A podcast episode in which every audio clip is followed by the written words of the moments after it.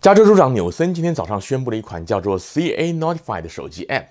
这款应用程式简单讲就是利用 Bluetooth 感应的功能，让安装并且同意分享个人资讯的使用者，可以在另外一个同样使用这款 App 的确诊者接近自己六英尺，并且超过十五分钟的时候，接到手机的警示。而手机除了告知用户附近已经有确诊患者待在这超过十五分钟以外，也会提示这个收到警示的用户后续应该要采取的措施与联系的单位等等。这个 App 将在本周四，也就是十号，同时在 Apple 还有 Google App Store 上架。纽森强调，这个科技工具为防疫带来了很大的希望。与此同时呢，今天也是加州宣布更严格居家防疫令之后的第一天。湾区除了中半岛的 San Mateo County 以外啊，其他的县市都响应了这一项命令，像是餐厅全面的停止室内外的用餐，只限外带；指甲店、美甲店也全面关闭等等，基本上非常接近今年三月中旬的 Shelter in Place 的状态，影响范围扩及了全加州百分之八十四左右的区域，涵盖了大约三千三百万人。今天的主题是。关关难过关关过，而这句话还是个疑问句。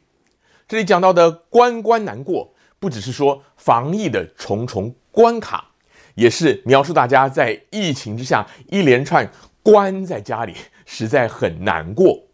后头的关关过还加上问号，就是我想要提出来的：把人关在家里就可以度过疫情严峻这一关吗？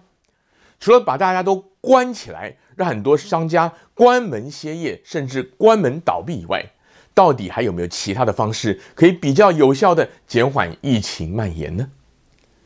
自从新冠疫情在全美蔓延之后，许多不同领域的专家就想方设法贡献心力，生化医药业者努力的研发疫苗与治疗新冠的药物，好比说我们湾区的 Gilead 就研发出了可以缓解症状的瑞德西韦。像是 Apple、Google 等等呢，也先后投入像是疫情资料库与相关警示系统的研发。好比说，今天纽森宣布的这个 App 就是了。此外，我们也可以看到国内一些传统工业，例如说一些汽车工厂，就把他们的生产线转为制造呼吸器等等啊。而这些民营产业的积极主动，也的确替防疫作战提供了不少的帮助。可是相形之下，各级政府除了发放纾困金以外啊，似乎就只能够下达这个居家防疫令，叫大家不要出门。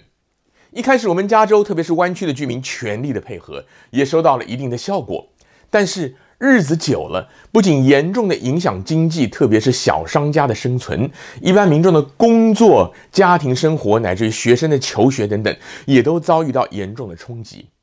然而，我们加州州府似乎在这些方面没有太多的琢磨，只会随着疫情的程度调整各行各业开开关关的情况，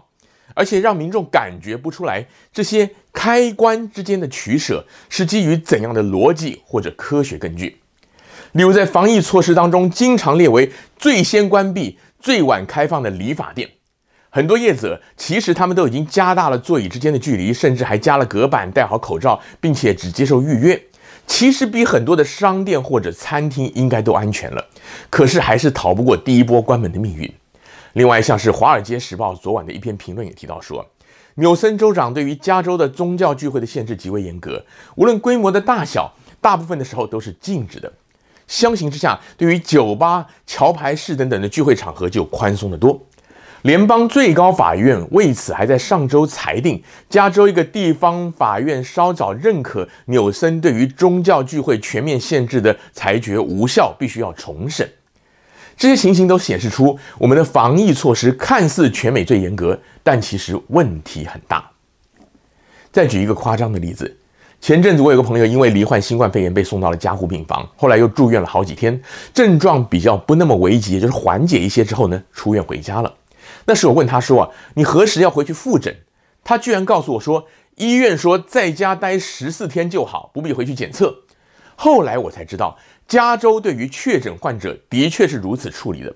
假如是已经严重到送去住院的，就是出院回家之后自我隔离十四天。症状轻微或者无症状的，就是确诊检查出来之后自我隔离十四天，然后就可以出门了，完全不要求，而且也不会安排他们再次的筛检。美国其他地方是否也采取这样的处置方式？我不敢说，毕竟美国太大了。但是在最强调科学防疫的加州，在疫情已经爆发了八九个月之后，卫生主管机关居然采取这样的防疫标准，实在令人匪夷所思。而这种种情况加起来，不禁让人怀疑政府首长他们的开开关关到底是凭着怎样的科学依据，还是说，只是看这个确诊数字的消长来决定开放还是收紧？至于开什么关什么，就看他们自己的感觉还有主观的好恶了。纽森今天公布的手机 App 必须要在人人都使用，而且都开放隐私权限的情况下，才能充其量发挥亡羊补牢的效果。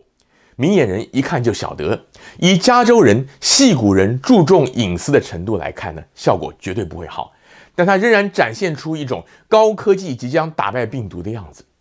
相形之下，对于各行各业普遍关注的有科学根据且合理的经济重启标准以及补助纾困等措施呢，却似乎没有太大的进展。与此同时，对于这一波的居家避疫令，就连加州人也出现了反弹，像是南加州的洛杉矶、Riverside、Orange County 等等大县，他们的警政首长呢，都已经公开宣布将不会受理任何关于违反居家防疫令的案件。湾区的 San Mateo 县府也对这一次的居家防疫令持观望的态度，因此暂时不执行跟州政府同等严格的居家防疫令。加州一直以严格防疫领先全美而自豪，但是呢，我们加州的疫情却也居高不下。我们绝对肯定防疫的重要，也愿意尽全力的去配合相关措施。对于那些过分高举自由人权，却拒绝戴口罩或保持社交距离等等基本防疫措施的人，也予以谴责。但相对的，我们也希望加州各级的政府能够真正的基于科学，对各项防疫措施的制定原则予以公开说明，而不是大官说了算。特别是影响到民众日常生活的小商家的相关禁令，政府一定要给个说法。为什么众议院议长去找美发师可以，一般民众预约剪头发就不行？为什么州长去米其林餐厅参加室内 party 可以，一般家庭去餐馆吃个饭就不行？又为什么一群人在夜店喝酒聊天抽烟可以，几个人在教会开读书会查圣经就不行？